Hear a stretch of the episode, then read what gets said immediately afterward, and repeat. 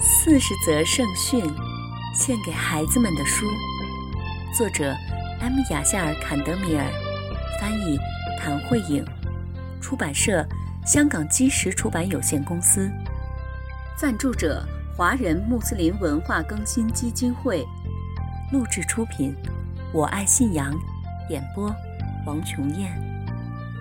亲爱的小伙伴们。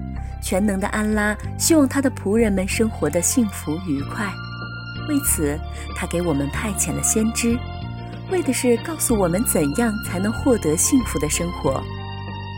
先知是人类的引导者和老师，从第一位先知阿丹开始，一直到最后的先知穆罕默德，愿主赐他平安。所有的先知都在告诉我们全能的安拉的戒律，以及我们应该怎样在今世生活。亲爱的小伙伴们，这本四十则圣训是专门为你们写的。我知道你们特别爱听故事，现在我们就来听故事吧。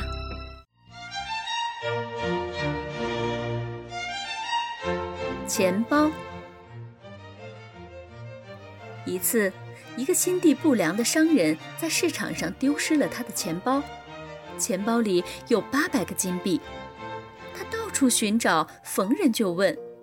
但是没有人看见他的钱包，于是他雇了一个街头公告员，让他到处宣传，如果有谁找到了他的钱包，作为答谢，他愿意给找到他钱包的人一百个金币。一个名叫维利的鞋匠发现了这个钱包，维利是个诚实的人，他决定保存这个钱包，直到找到它的主人。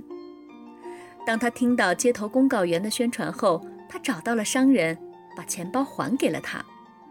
这个商人不仅心地不良，他还小气，并且说谎。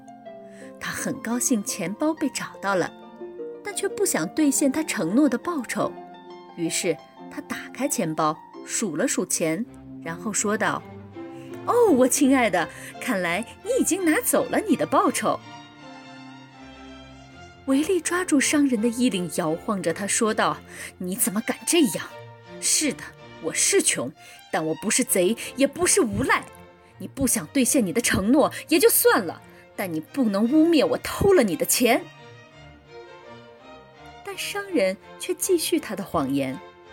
最后，他们来到了法庭上，在听取了双方的陈述之后，法官意识到商人说了谎。他决定给他一个重重的惩罚。商人说，有一百个金币已经被人从钱包里拿走了，而鞋匠说他没有拿任何钱。你们双方我都相信。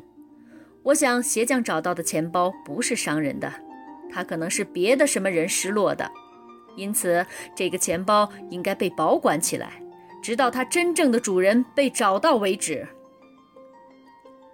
吝啬的商人此时对自己的行为真是后悔极了，但已为时太晚。这个故事提醒了我们先知曾经说过的一句话：不感谢别人的人，也不会感谢安拉。小伙伴们，今天的故事讲完了，我们下次再见吧。四十则圣训，献给孩子们的书。我爱信仰录制。